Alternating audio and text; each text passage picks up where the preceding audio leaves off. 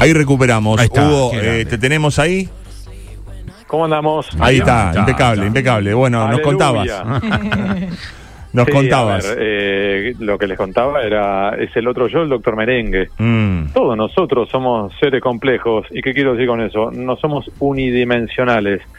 Quizás vos, mientras, eh, así como tenés el programa de radio, también te gusta tocar la guitarra, o salir a correr, Ujú. o cocinar, o pintar, o tantas otras actividades. Para eso es bueno haciendo asados. Sí, Eh, sí, no, eh, Quintana, que está al lado mío, es el bueno haciendo asado. No es lo mío, Bueno, pero tenés. me la rebusco, me la Pero rebusco. hace, hace, Bueno. hace. Eh, en mi caso, sí. me gusta escribir. Y lo que ocurrió fue que quería abordar la historia de mi ciudad, la ciudad de La Plata, Claro. donde yo nací, me crié y vivo. Obviamente trabajo en Buenos Aires, pero vivo en La Plata. Y lo que terminó ocurriendo, en síntesis, es me encontré con una historia riquísima, interesantísima, que a su vez terminó derivando en la ciudad de las ranas. Ahora, a su vez, la ciudad de las ranas es una excusa para abordar una generación, la generación del 80, Claro. y también para abordar la historia de tus abuelos y mis abuelos, esos inmigrantes que vinieron al Río de la Plata en busca de un futuro mejor.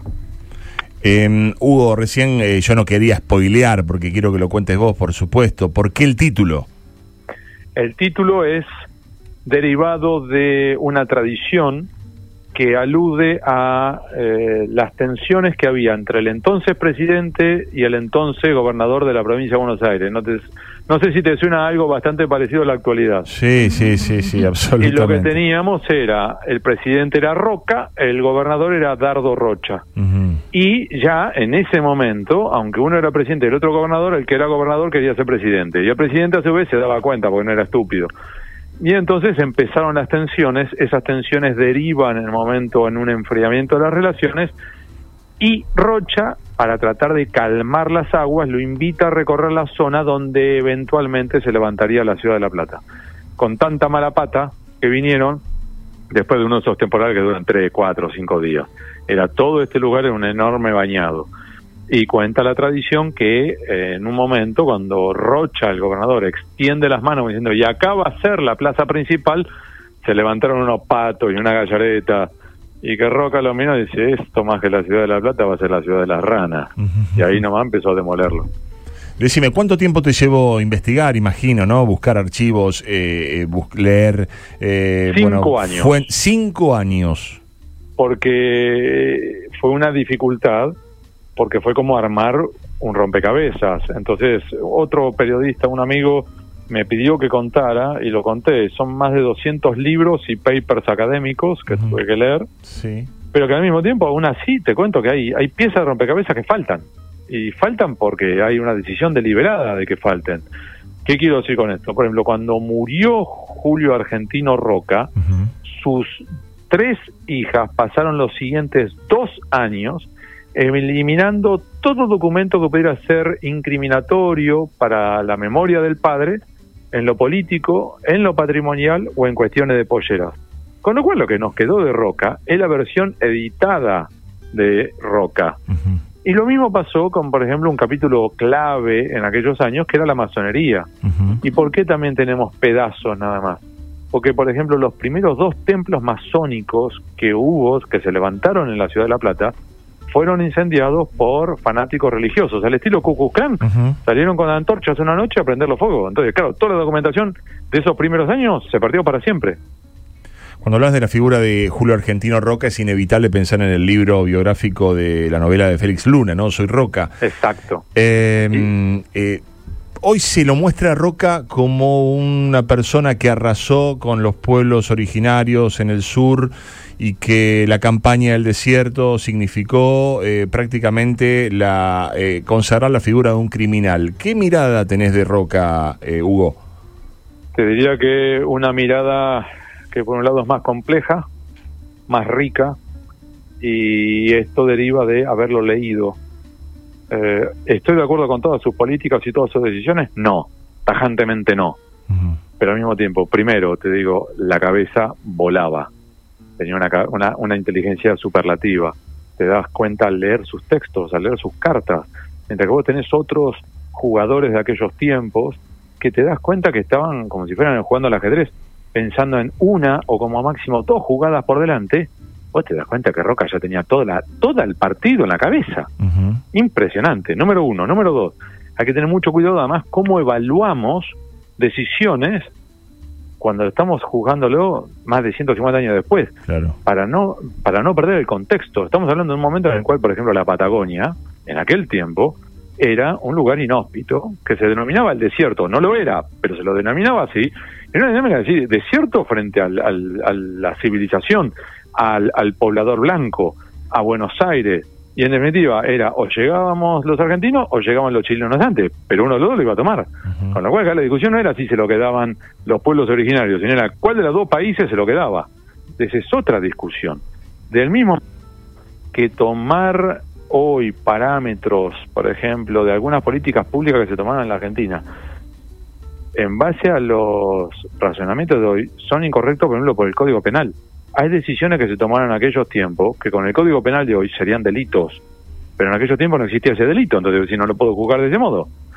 Y puedo seguir dándote ejemplos de cómo el contexto te termina afectando. Entonces, analizar y juzgar a un hombre 150 años después es un peligro porque puede salir, sacarlo de contexto.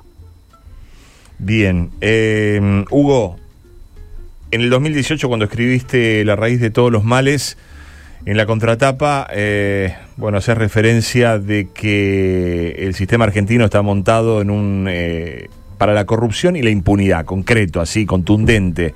Pasaron cinco años. ¿Crees que, ¿crees que las cosas empeoraron desde esa descripción que haces de la cartelización de la obra pública? ¿Algo cambió? ¿Empeoró? ¿Cómo está hoy la cosa? En, en algunas aristas empeoró, en otras aristas mejoró estamos hablando de un libro que salió cuando estaba estallando recién la causa cuaderno, por ejemplo. Claro.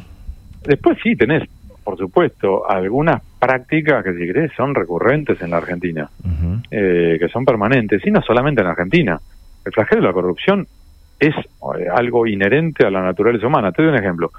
En el Código de Hammurabi, que estamos hablando de 2500 años antes de, Cristo, ya la sexta de las 282 leyes escritas en piedra penalizaba con pena de muerte al que se afanaba dinero del tesoro público, de la corrupción. Y también te puedo decir que, por ejemplo, en los tiempos de Roca y Rocha, eh, había una corrupción galopante, a tal punto, porque te una idea, y porque se rían los oyentes, el hermano de Ataliba, de, Julio Argentino Roca, era Ataliba, era bravo, tan bravo que cuando el hermanito hizo la conquista del desierto, el hermanito Ataliba era el principal proveedor del ejército, el que le vendía los insumos. Ah, mira. Eh, viste, y además era tan picante que Domingo Faustino Sarmiento utilizaba el nombre de Ataliba Roca como verbo, como sinónimo de robo. Te decía, por ejemplo, está, están las constancias, ¿eh? Ayer iba caminando por la calle y me atalibaron la billetera. Y todos ah, alrededor de él riéndose la billetera. Exactamente. Entonces, hay, si querés, cuestiones que son inherentes a la naturaleza humana, por supuesto, y al parecer también a los argentinos. ¿Qué me dirías vos y qué me dirían los oyentes si yo les dijera que en, aquellos tiempos había una corrupción galopante, que están las constancias de cómo Rocha compraba periodistas para su campaña electoral, de cómo financiaba esa misma campaña por la presidencia desviando fondos de los bancos públicos, de cómo además se espiaban entre Roca y Rocha, a tal punto que, por ejemplo, Roca tenía un topo en el grupo de Rocha, que se llamaba Máximo Paz, y Rocha tenía un topo en el grupo de Roca, que se llamaba Palma, y apareció muerto. De hecho, a tanto se espiaban que, por ejemplo, Rocha, el gobernador, en un momento cuando uno de sus colaboradores, llamado Faustino Jorge, tiene que ir a las provincias, le manda una carta con los códigos. Le dice, bueno, cuando en los telegramas me escribas sobre Roca, usamos esta palabra clave. Sobre Sarmiento, esta otra palabra clave. Necesitas fondos, esta otra, frase clave. ¿Me puedes explicar para qué necesitas utilizar claves en un telegrama si no das por sentado que hay alguien más que los está leyendo? Sí, sí, seguro, seguro que sí. O sea, orígenes ya eh, con una tendencia, ¿no? Que después se fue concretando con el paso de los años y agravándose. ¿Cómo está hoy la causa de los cuadernos, Hugo? Está en apelación algunos tramos, en otros tramos tiene que ir a juicio oral y la gran discusión de fondo aquí es cómo se arriba a una solución definitiva. En algún momento, eh, el juez federal que estaba sonando, ¿te acordás?, para ser procurador en tiempos de este, Cristina, perdón, de Alberto Fernández, a principio, ¿verdad? Daniel Rafeca. Sí, claro. Él hablaba de eventualmente tratar de llegar a un acuerdo general con los empresarios que, a cambio de reconocer eh, su responsabilidad penal y además eh, aportar, como si fuera un resarcimiento al Estado, eh, arribó a una suerte, no, no, es exactamente este término, pero una suerte de probation, uh -huh. que les permitiera, por un lado, continuar con sus empresas, cerrar la investigación penal, avanzar con la obra pública. Pero quedó trabado y está ahora algunos tramos más avanzados que, que otros. Estamos conversando con el periodista de investigación, abogado, escritor Hugo Alconadamón. Eh, te pregunto algo más trivial, pero muy pasional. Eh, ¿Estás yendo a la cancha a ver estudiantes? No, porque soy bilardista, subeldiano, veronista. Opa. Y lo que ocurrió fue que como no fui al principio del campeonato, yo sí creo en las cábalas y no puedo ir ahora hasta Claro, que termine el campeonato. Claro, claro, Con claro. lo cual lo veo por televisión, pero no puedo ir. Y sufrís. Escuchame, ¿te gustó la serie Bilardo?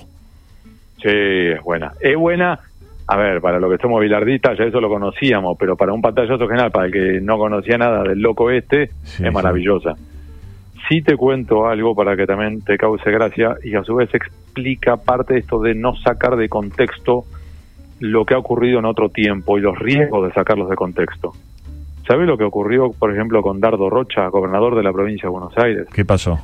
Él vivía en una casa, típica casa colonial, ¿viste? Esa que parece una caja de zapatos Sí, sí. con dos ventanas Sí. del piso al techo, portón principal, otras dos ventanas piso techo nada más. Sí. Vivía ahí en la calle La Valle al 800 Buenos Aires. Se viene a, a lo que sería La Plata para levantar La Plata. Y mientras que estaba en La Plata, sus amigos levantaron en el mismo lugar, remodelaron el lugar, levantaron un palacio estilo rococó de tres pisos que si te muestro la foto vos no lo podés creer y pusieron contra la pared una suerte como de recuerdo, dice, a Dardo sus amigos. Vos como periodista profesional, ¿no pensáis lo mismo que yo? Lo primero que tenemos que averiguar es quiénes son esos amigos Claro. para ver si no son los contratistas del Estado o no son los proveedores del Estado. Por supuesto. Ahora bien, intenté eso, es otra de las piezas rompecabezas que la historia se comió.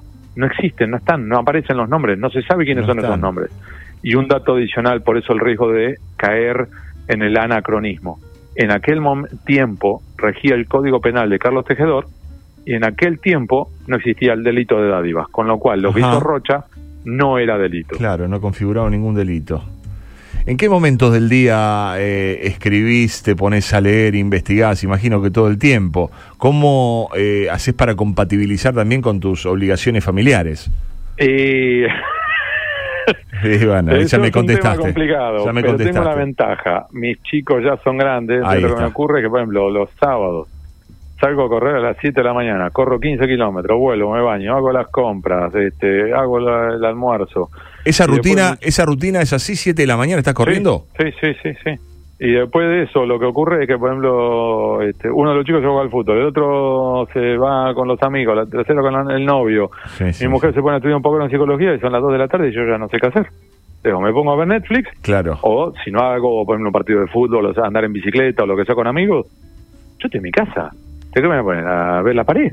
Me pongo a escribir que lo disfruto. Es como si vos te pusieras a tocar la guitarra o hay alguien que pintara. A mí escribir me gusta, lo disfruto. Entonces, lo que ocurre es que, por ejemplo, lo mismo con el diario. Estoy con las investigaciones.